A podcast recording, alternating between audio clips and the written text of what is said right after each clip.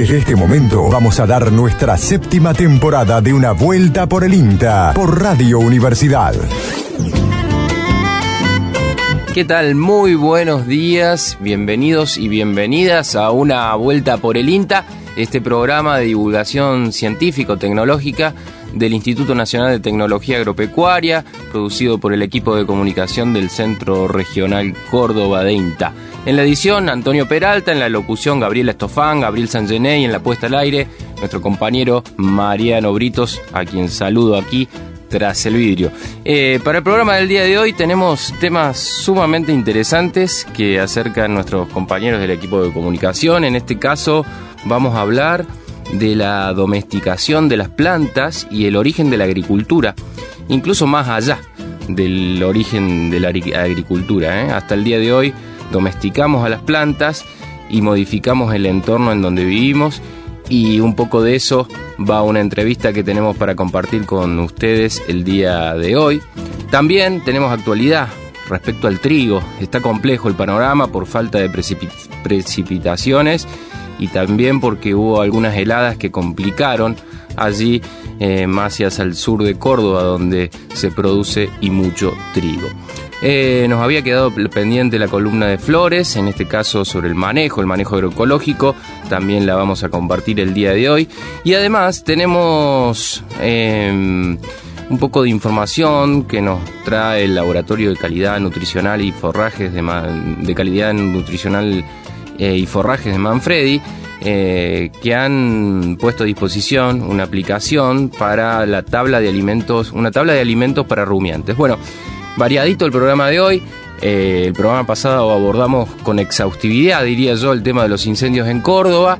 en este caso va a ser un programa que se va a alejar un poquito del tema sin perderlo, ¿no? Porque, como decíamos la semana pasada, el periodo de latencia de los incendios en Córdoba en los últimos años viene sucediendo un poco hasta diciembre, ¿no? Eh, pero bueno, está compleja la cosa. Vamos a arrancar eh, con un poquito de música. Eh, vamos a compartir nuestras vías de comunicación. Recuerden que pueden encontrarnos en Facebook como una vuelta por el INTA. También en WhatsApp al 3572 528693. 3572 528693. Son las vías de comunicación de una vuelta por el INTA que arranca esta mañana de domingo 18 de octubre de este 2020 eh, aquí en los SRT. Estamos en una vuelta por el INTA también con la buena compañía de la música. Son santiagueños, pero desde hace muchos años formaron su agrupación en Córdoba. Hablamos del dúo Coplanacu, la algarrobera. Por el monte de Santiago me dio los algarrobales y el contrato chacarera para el tiempo de los carnavales.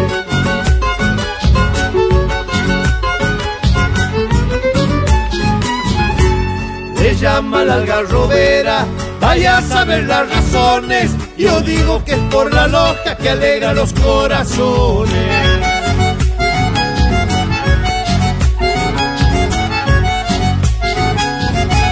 se acostumbra ya en mi pago, en medio de los carnavales. Y dale al ataque aclare, escucha que lindos cantares. En la fiesta santiagueña se baila esta chacarera, con fuelle, guitarra y bombo le llama la algarrobera.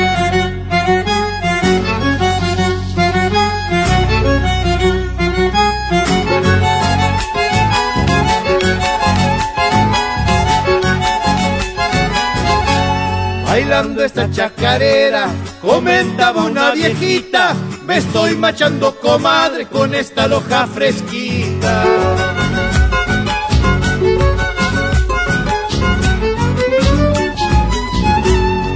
Otro viejo en un pianita, bailando mal barajao, renegaba despacito que fiero quizá pateado.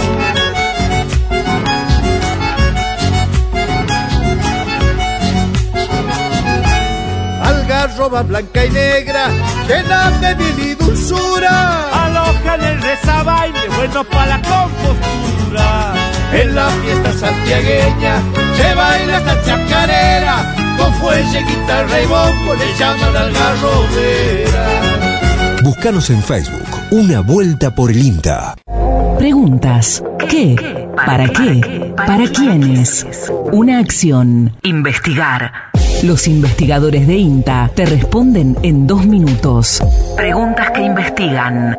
Tesis en dos minutos. Hola, soy Florencia, soy becaria postdoctoral de CONICET, estoy trabajando en INTA Rafaela.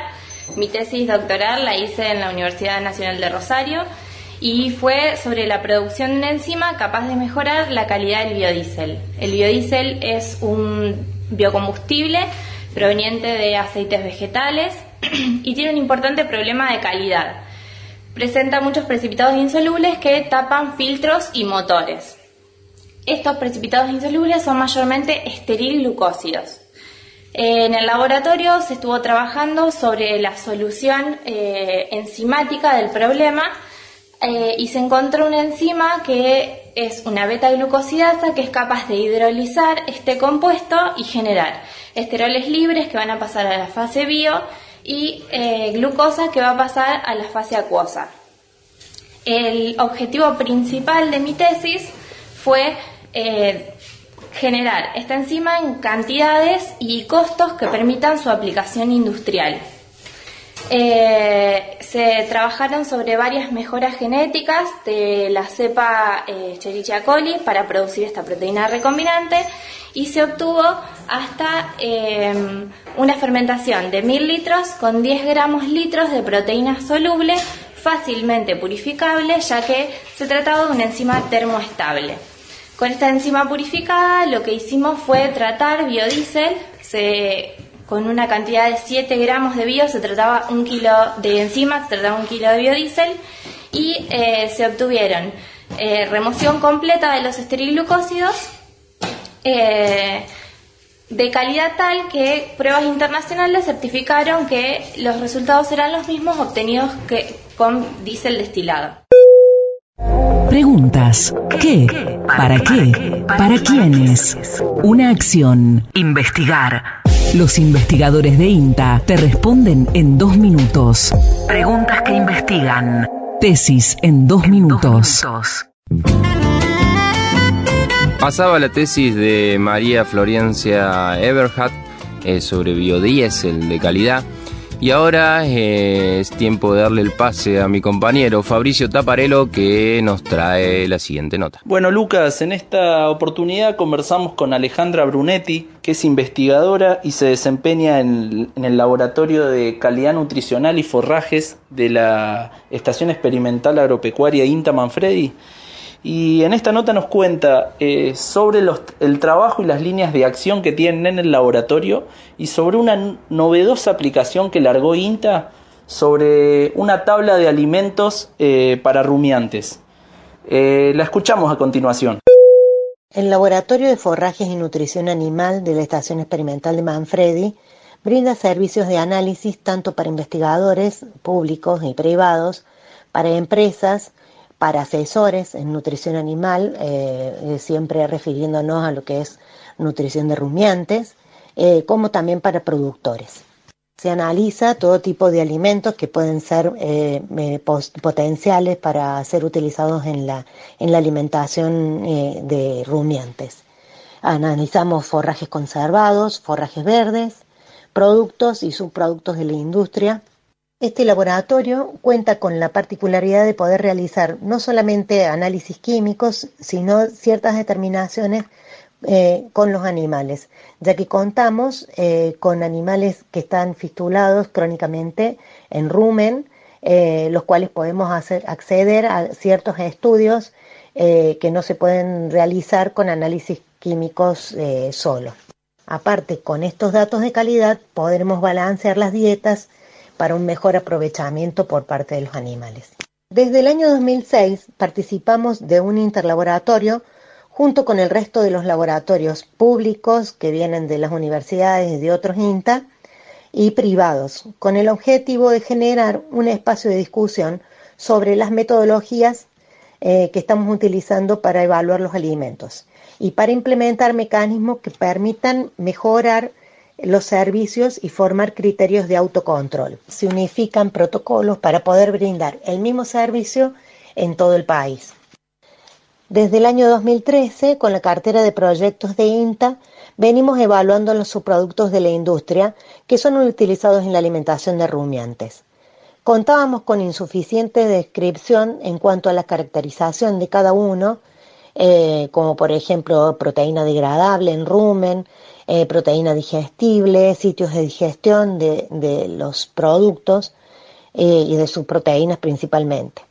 Además de conocer, necesitábamos conocer la variabilidad que existía en, dentro de las plantas o entre las plantas y, si había variabilidad también dentro de, distintas partidas de las materias primas. Con ello recopilamos un número interesante de análisis por cada producto y subproducto y alimentos eh, potenciales para, para la alimentación del ganado, que fueron abocados a una nueva tabla de alimentos para rumiantes. La primera tabla, que era en versión papel, eh, fue realizada en el año 1996 eh, por el grupo de Inta Rafaela. En el año 2008 eh, lanzaron una nueva versión y ahora en el año 2020 se lanzó la versión app para, para, los celulares junto con otras experimentales. Hasta ese momento los datos eran solamente de la cuenca de lechera de Rafaela y, en este momento, bueno, eh, fuimos eh, convocados para participar eh, con, nuestros datos, el laboratorio de, Manfredi y el laboratorio de Pergamino. Esta app sirve de guía tanto para el productor a la hora de comprar un producto o de utilizarlo, es una guía rápida que para conocer en qué valores está rondando cada uno de sus alimentos para poder hacer una programación de su dieta. En esta tabla se puede encontrar un sinnúmero de alimentos que pueden ser utilizados en la alimentación de rumiantes, eh, tanto como mm, los subproductos de la industria, como aceituna, los subproductos del maíz, de la soja, del girasol, eh, como también eh, algunas especies y sus distintos estados fenológicos. Como bien comentaba y describía Alejandra, esta aplicación para dispositivos móviles fue desarrollada en conjunto entre el INTA y la Universidad Nacional de Rafaela eh, y para descargarla eh, tenés que buscarla como tabla de alimentos rumiantes INTA y podés descargarla en Google Play. Fabricio Taparello que entrevistaba a Alejandra Brunetti del Laboratorio de Calidad Nutricional y Forrajes de Manfredi, que nos hablaba, entre otras cosas, de esta aplicación, de esta tabla de alimentos para rumiantes. Es tiempo de escuchar y de compartir un poquito de música en esta mañana en la M580, aquí en Radio Universidad. Eh, escuchamos un poco de música y cuando volvamos vamos a hablar de domesticación de las plantas. Este, una excelente nota que trae nuestro compañero eh, Néstor Noriega a Nasira Muñoz del Centro de Investigaciones Agropecuarias de INTA.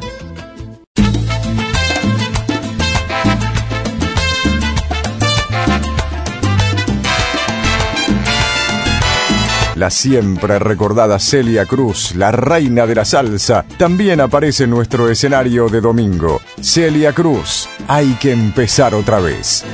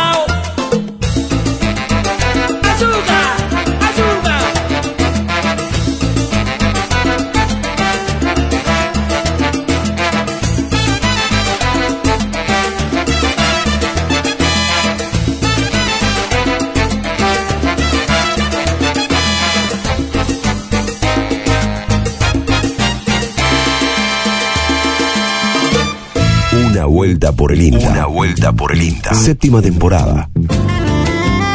Con las manos en la tierra. Muchas de las plantas y de los cultivos de importancia agrícola, tal como los conocemos hoy, hace muchos años atrás, eran muy distintos. Esto debido al proceso mm, de domesticación que llevó adelante el ser humano. Este proceso da inicio a la agricultura. Bueno, esa es una pregunta que tratamos de dilucidar con Nasira Muñoz, que es del Centro de Investigaciones Agropecuarias del INTA. Nasira, ¿qué es la domesticación de las plantas y qué relación tiene, si es que tiene alguna relación, con el inicio de la agricultura? Hola Néstor, hola a todos y a todas.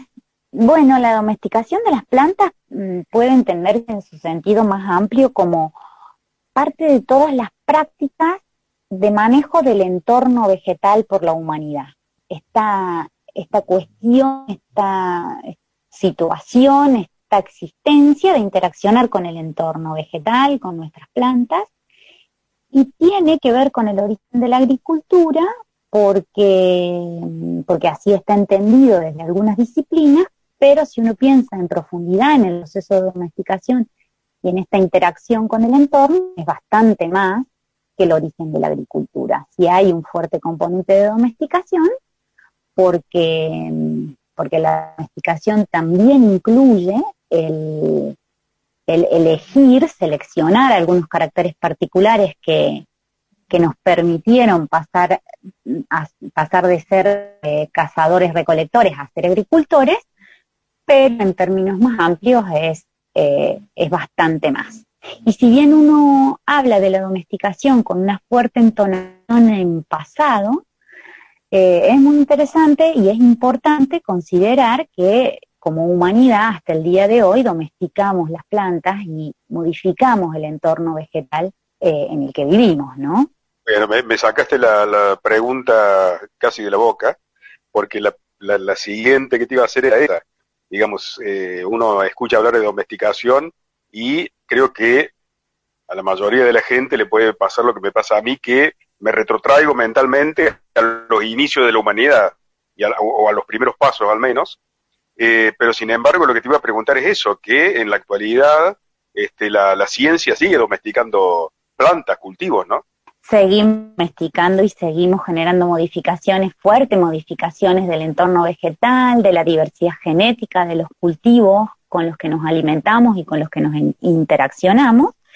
Aunque es importante hacer la entonación de pasado porque hay un fuerte componente histórico de primeras comunidades nativas donde, donde, están estos sitios de origen y domesticación de las especies que consumimos, que son muy diversos, y que es importante porque si bien seguimos, como decís vos, domesticando y modificando con distintas estrategias, con distintas estrategias este, clásicas, más tecnológicas, más biotecnológicas, también es importante reconocer y entender que existieron prácticas culturales muy antiguas que en esa interacción con el entorno nos dejaron y nos dieron y dieron lugar a muchas especies cultivadas actuales de mucha importancia, económica como de la alimentación, como pueden ser las leguminosas, por ejemplo. Las leguminosas son un grupo de plantas muy importante, muy importante en términos económicos y de, alimentación, de seguridad alimentaria, que bueno, que fueron domesticadas hace muchos, muchos miles de años atrás y hoy continuamos modificándolas dependiendo del entorno, ¿no? Cuando hablas de domesticación, Nasira, para que la gente más o menos entienda, ¿se conoce o, o, los procesos de domesticación en sus inicios este, tienen alguna relación con la actualidad? No, no hablemos de biotecnología ni, ni nada de ese tipo de métodos científicos, sino de algo más manual. No sé si soy claro, no sé si me explico. Eh, ¿Hay alguna relación entre los inicios de la domesticación y la domesticación actual? ¿Y qué significa la domesticación? La domesticación es eh, el ir haciendo observación y selección de caracteres, digamos, esta es nuestra intervención, de caracteres que son de utilidad para una comunidad, fueron de utilidad para comunidades primitivas y a veces intencionalmente y otras veces sin intención. Ya vamos a poner un ejemplo. Si hay similaridades en cómo sí, hay similaridades en el cómo, hay evidencia de que comunidades muy antiguas seleccionaban algunas especies y hacían cruzamientos, o sea, cruzamiento en el sentido de que cruzaban flores, observaban la descendencia y hacían selección. Esto desde una visión determinista uno puede pensar que se hacía sistemáticamente, pero en realidad hay bastante más de azar o se practicaba desde, con otros objetivos, ¿no? Eh, en la actualidad, estas formas de domesticar, por ejemplo, a través de cruzamientos, sí son totalmente actuales. Esto es lo que nosotros llamamos mejoramiento convencional y es totalmente dirigido y, planificado, ¿no? O sea, se hacen cruzamientos, se evalúa la descendencia y se van seleccionando caracteres de interés. También es cierto que, dentro del proceso de domesticación hay mucho de, azar eh, y de determinación dependiendo de eh, la interacción con el entorno. Por ejemplo, vamos a poner un ejemplo. En el caso de algunas especies leguminosas forrajeras, sabemos que eran de semillas de color negra y de color negra y muy chiquititas, pero eran especies eh, que las consumían los animales. Eh, el hecho de que fueran leguminosas forrajeras consumidas por animales hacía que eh, existiera una diversidad genética en la naturaleza de semillas negras y otras de semillas sin color. Hoy se sabe que ha habido una presión del de, consumo animal, digamos, direccionado, seleccionado de estas forrajeras que se comían las de semillas sin color. ¿Por qué? Porque las de semillas sin color eran más palatables, así le decimos hoy. Digamos, eran más palatables ¿Por qué? Porque tenían menos contenido de metabolitos secundarios, antocianinas y demás. Entonces, ¿qué sucedió ahí? Digamos, hubo una selección, una presión sobre la diversidad natural de estas especies que estuvo dada por la preferencia del consumo animal. Posteriormente se sabe que eso que eh, se pudieran reconocer en la naturaleza por los seres humanos estas especies de semillas de color eh, transparente, o sea, sin color, y a partir de ahí uno puede utilizar estas semillas, digamos, como un inicio de la domesticación como especie vegetal, pero que ya tenía una presión de selección por el mismo comportamiento humano, ¿no? De tener animales. Recién vos nombraste dos cultivos que son de importancia para la provincia, como el garbanzo y el maní. De manera sintética, este, ¿cómo, se, ¿cómo y dónde se inicia la domesticación de estos cultivos? Bueno, en el caso del, del maní es muy interesante porque este, América del Sur, Bolivia, Brasil, Paraguay, Argentina y Uruguay son lo que se llama centro de origen y diversificación de eh, los registros arqueológicos más antiguos del maní que se consumen son de Perú y datan de hace aproximadamente unos 3.500 y 4.500 años. Hoy hay evidencia que sugiere que el maní podría haberse originado en el norte de Argentina y el este de Bolivia. También hay eh, registros de consumo, de uso, al menos en algunas prácticas culturales, de maní de pueblos muy antiguos, eh, también bien bien al norte de Perú, y estos registros son bastante más viejos, alrededor de 7.800 años atrás. Es muy interesante en el caso del maní porque es un cultivo regional de fuerte importancia, como vos comentás, y eh, el centro de origen y diversificación de la especie es de América del Sur. En el caso del garbanzo, por ejemplo, también una, leguminosa con fuerte importancia en, en, nuestras economías regionales, es una leguminosa que fue domesticada a partir de un progenitor silvestre que tiene distribución, o sea, que tiene centro de origen y diversificación en el sur de Turquía y cerquita de Siria. Esto sucedió hace aproximadamente 11.000 años. Es muy interesante porque eh, este, el centro de, origen de, de, la domesticación del garbanzo está confinado a un área muy, muy chiquitita, que es este área de Turquía y Siria, ¿no? Con la importancia que tuvo después el garbanzo en todas las comunidades que lo consumían y posteriormente la importancia que tiene hoy a nivel mundial. los registros de domesticación del garbanzo en yacimientos arqueológicos corresponden a periodos muy, muy antiguos, eh, al periodo neolítico. Y al garbanzo se lo considera eh, una especie cultivada dentro de lo que se llama el paquete de cultivos fundadores de la agricultura. ¿No es cierto? Ese, paquete de cultivos que dio lugar a la agricultura que incluyen también a otras especies como como, como algunos cereales. Eh, y bueno, esos son, por ejemplo, dos centros de orígenes y domesticación de dos leguminosas muy importantes para Córdoba. le contemos a la gente que esto es un puntapié inicial para que en futuras entregas vos nos cuentes acerca de la domesticación de otros cultivos conocidos, de otros cultivos importantes, no solo para Córdoba, sino para el país. Muchas gracias a todos y a todas. Muchas gracias a ustedes. Dialogábamos con Nasira Muñoz del Centro de Investigaciones Agropecuarias del INTA.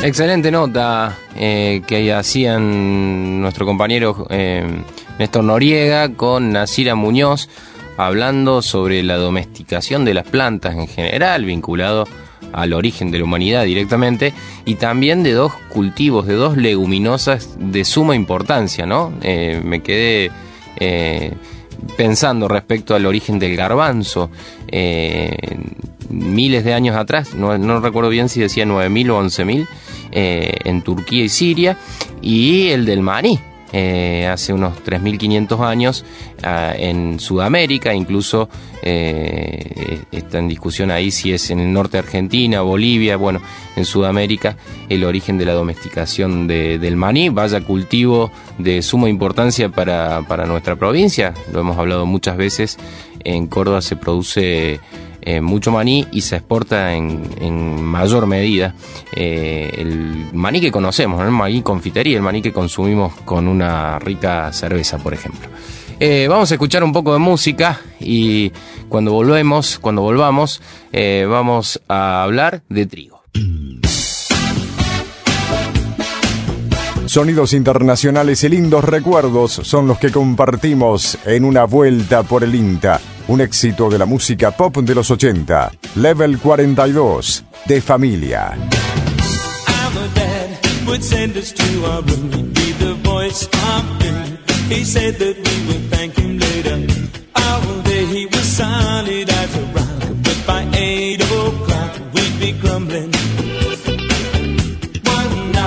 My brother Joe and me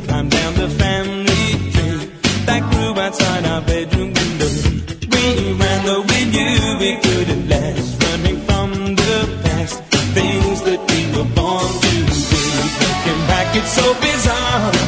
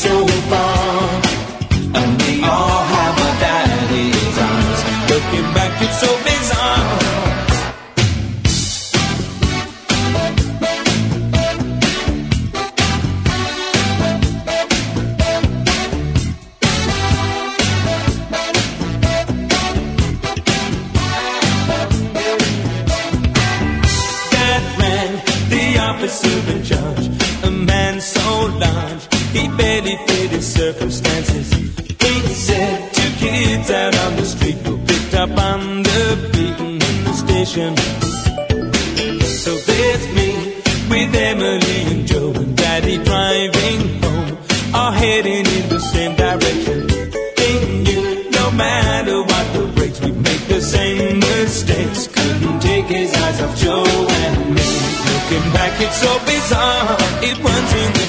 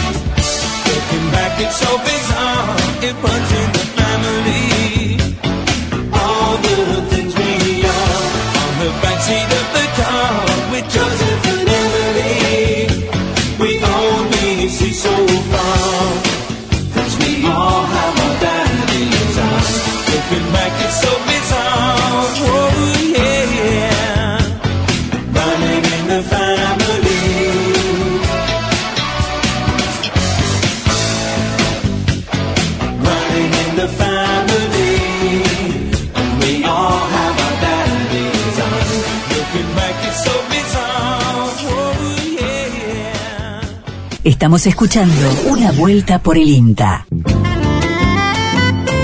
Seguimos en una vuelta por el INTA, domingo 18 de octubre. Eh, les decíamos al principio del programa que íbamos a hablar del trigo, ¿no? De la situación actual del trigo, eh, que es compleja por la falta de precipitaciones y también porque hubo algunas heladas que afectaron a los cultivos. Eh, nuestro compañero Jorge Alegre entrevistó a Juan Pablo Ioele, un especialista. Juan Pablo, jefe de la Agencia de Extensión Rural eh, de Corral de Busto, también eh, coordinador de un PIT por allí. Van a charlar sobre esto, Jorge y Juan Pablo, con las con perspectivas, digamos, también de cara al futuro, cuáles son las opciones y cómo está preparada la zona, la zona del sudeste de la provincia de Córdoba, teniendo en cuenta la próxima siembra de soja y la evolución de aquellos maíces tardíos. Compartimos esta entrevista de Jorge Alegre a Juan Pablo Ioel. Bueno, Jorge, eh, la zona con mucha preocupación. O sea, si vos le querés poner un gran título a lo que es la realidad hoy de la zona, está muy preocupada. Yo laburo acá en el departamento Unión y Marco Juárez desde el año 2004.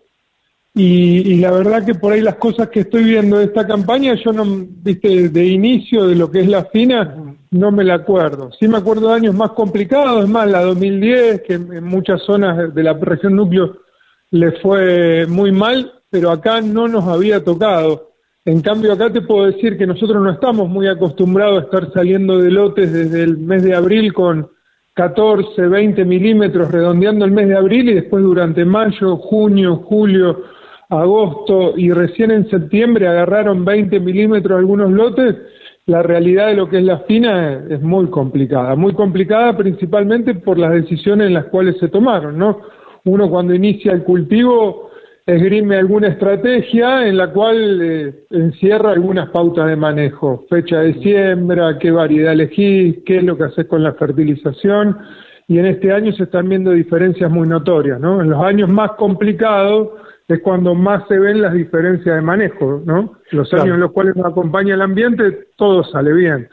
Ahora, por ejemplo, nos estamos encontrando con lotes que hay muchísima diferencia entre ciclos largos que se sembraron temprano y que medianamente pudieron ir copiando el perfil del suelo con la poca humedad que quedaban de los que se sembraron cortos y tarde, que no tuvieron acceso a ese agua, ¿no?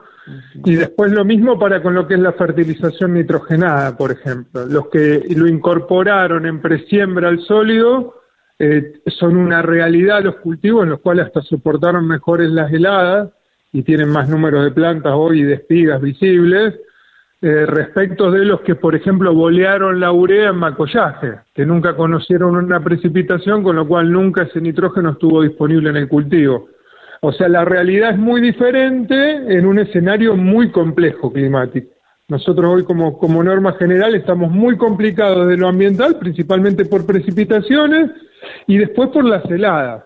Las heladas nos han pegado durísimo, si bien estuvimos un poquito por demás eh, de, lo que son las, el promedio anual de heladas, eh, hemos tenido heladas muy intensas y eso acompañado y acomplejado por la escasa humedad en el perfil eh, hizo un desastre, principalmente la de septiembre, que fue una helada que la tuvimos ahí entre 20 y 25% de humedad relativa, con lo cual es una helada que encima había venido después de unos 10 o 20 milímetros que cayeron ahí en septiembre, con lo cual los cultivos estaban muy rustificados y de golpe se encontraron con agua, salieron tiernitos para afuera y los mató una helada seca en la cual están pagando las consecuencias principalmente en la elección del material, ¿no? Este como tercer aspecto que hablábamos, fecha de siembra, hablamos de fertilización y después la elección del material. Los que este año eligieron materiales con poco requerimiento de frío también la están pasando muy mal.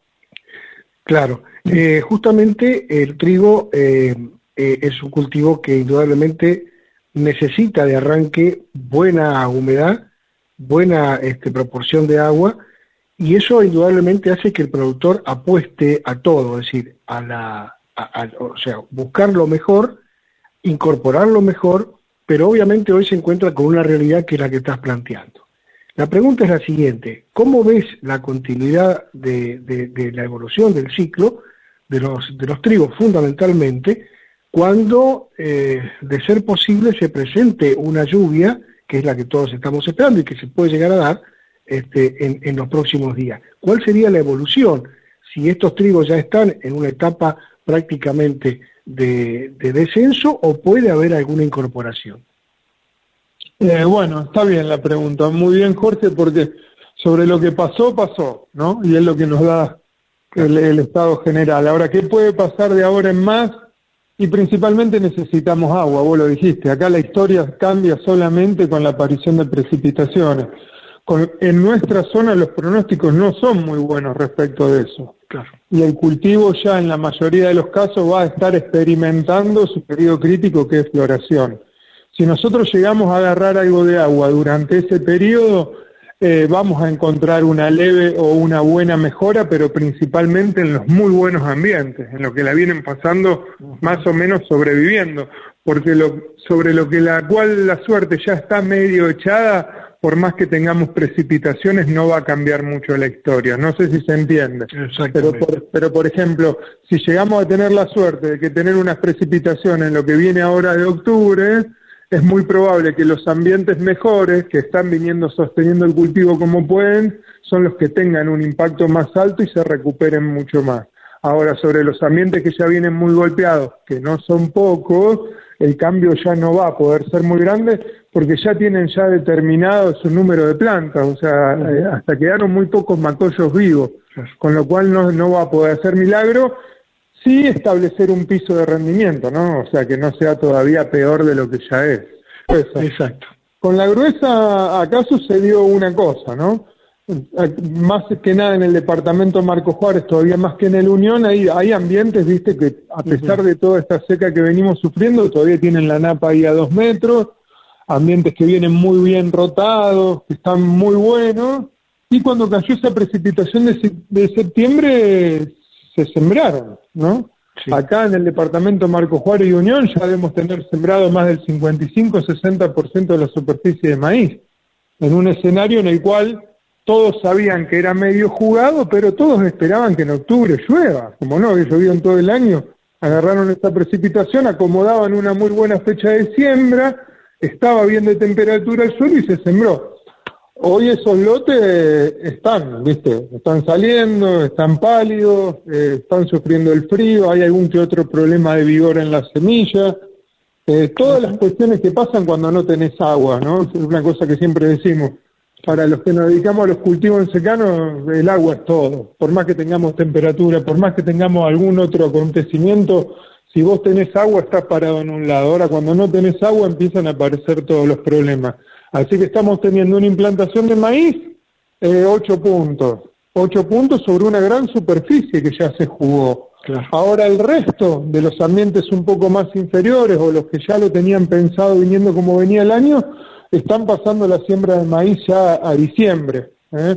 en los cuales esperan encontrarse con una demanda atmosférica, bueno, con todos los beneficios que te trae el maíz tardío y con sus complicaciones también, ¿no? principalmente lo que es humedad cosecha.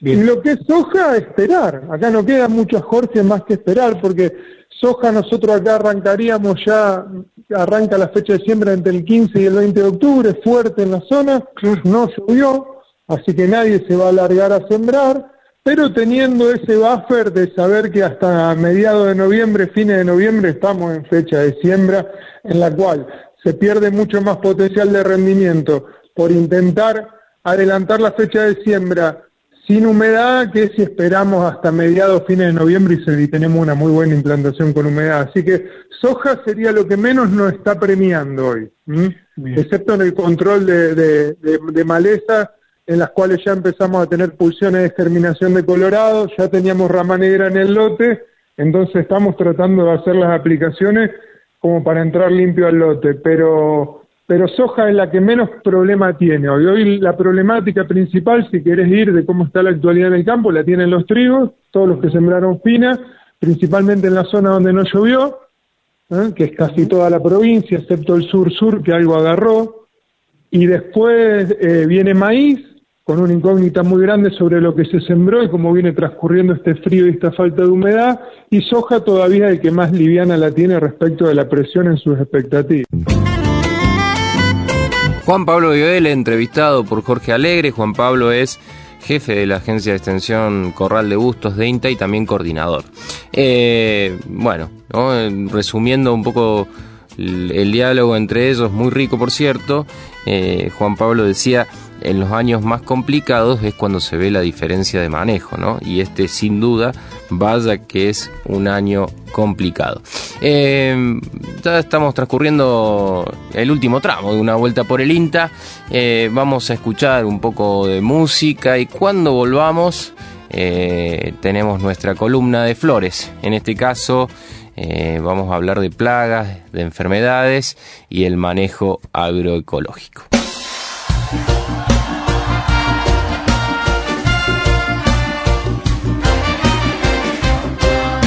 Tenemos más sonidos en nuestro programa de hoy. Llega esta agrupación formada en Tigre, provincia de Buenos Aires. En sus letras siempre está presente el amor, la naturaleza y los mensajes de optimismo.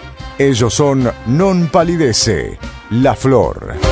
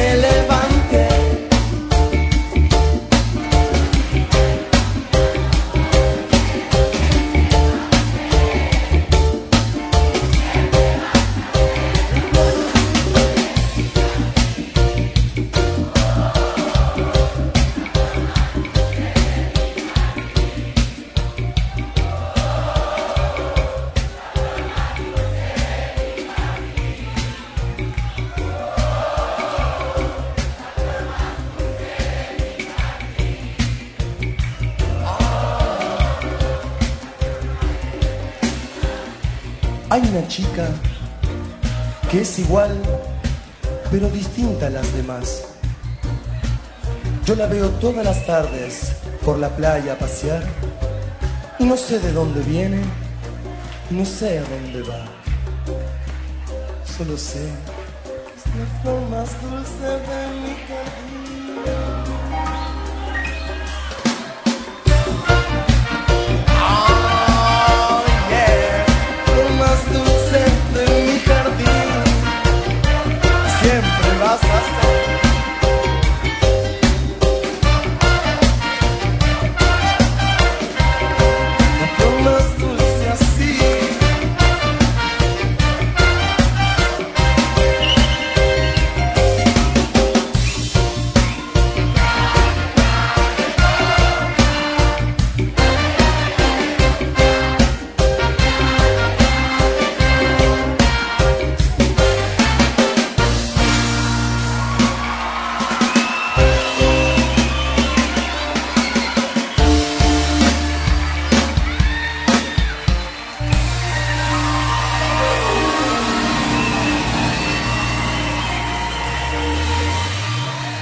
Damos una vuelta más.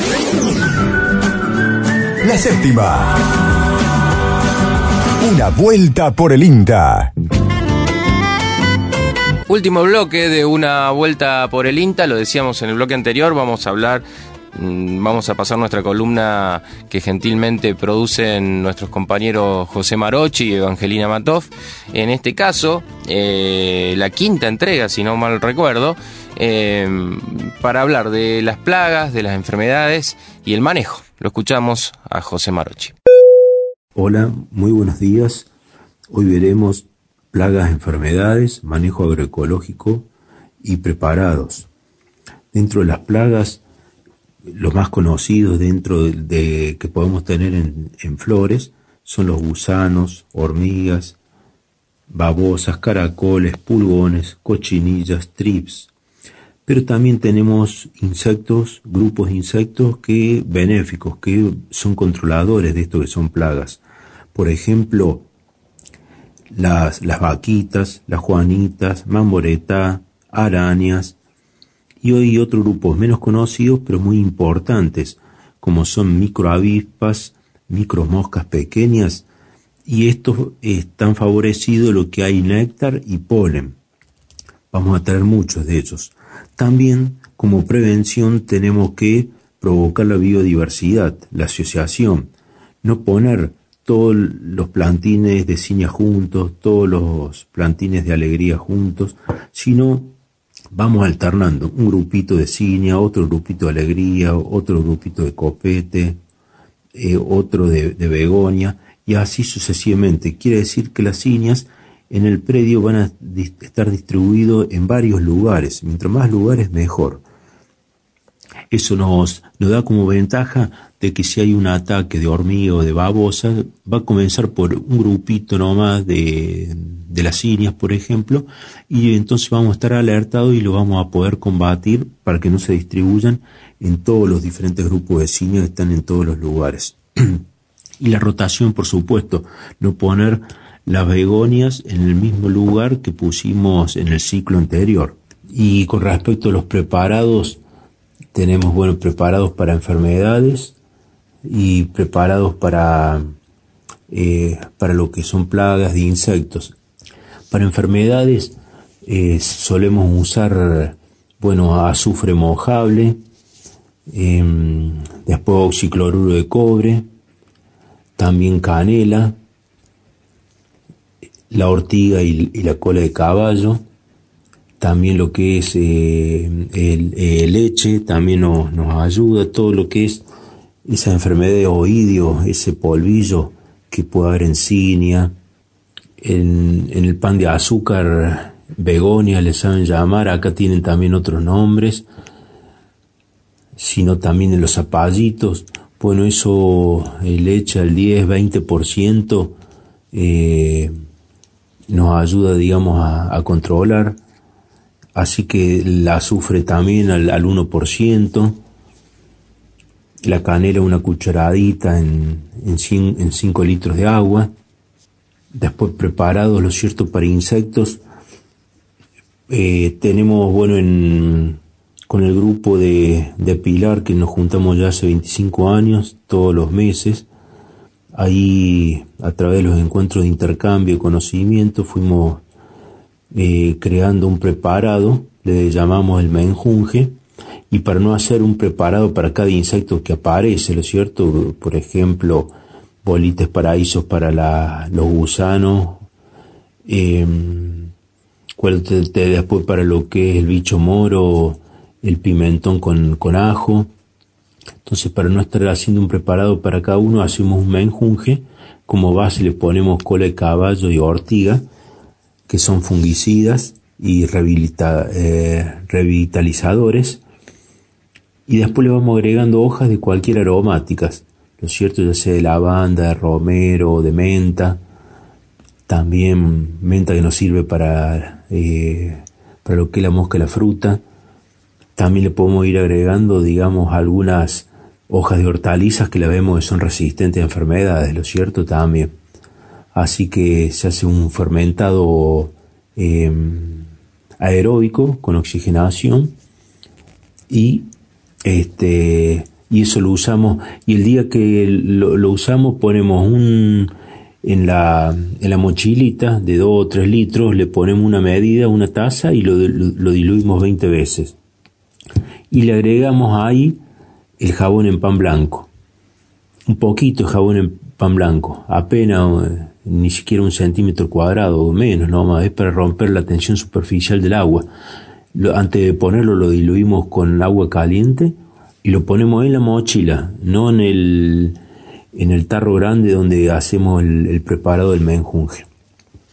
Eso, el, el jabón en pan blanco, excelente insecticida para eh, para los áfidos que esta familia tienen un aparato bucal chupador seductor como el mosquito, bueno, sería el pulgón, la mosca blanca, la cochinilla y el trips.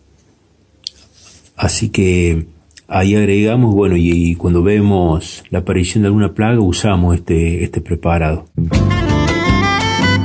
José Marochi con una guía de menjunjes, ¿no? Para combatir eh, plagas, enfermedades. Recién nuestro compañero acá, nuestro operador Mariano Britos, consultaba cómo, cómo combatir el grillo topo. Parece que tiene parece que cultiva, tiene una tiene cría de grillo topo en su jardín, Brito. Bueno, así que se la tiramos al aire acá a, nuestros compañeros y compañeras de INTA para que eh, le ayuden a nuestro operador. Hemos llegado al fin de esta vuelta por el INTA del domingo 18 de octubre. Les mandamos un gran abrazo desde aquí. Cuídense, son tiempos difíciles, así que a cuidarse, a tratar de estar en casa todo lo que se pueda y eh, eh, estar con, los suyos. Eh, hicieron posible esta vuelta por el INTA del día de hoy. Silvino Deto, Fabricio Taparelo, Jorge Alegre.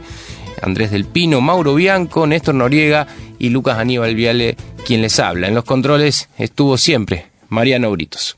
Hasta el domingo que viene. Hasta aquí, una vuelta por el INTA. Por Universidad, tu propia voz.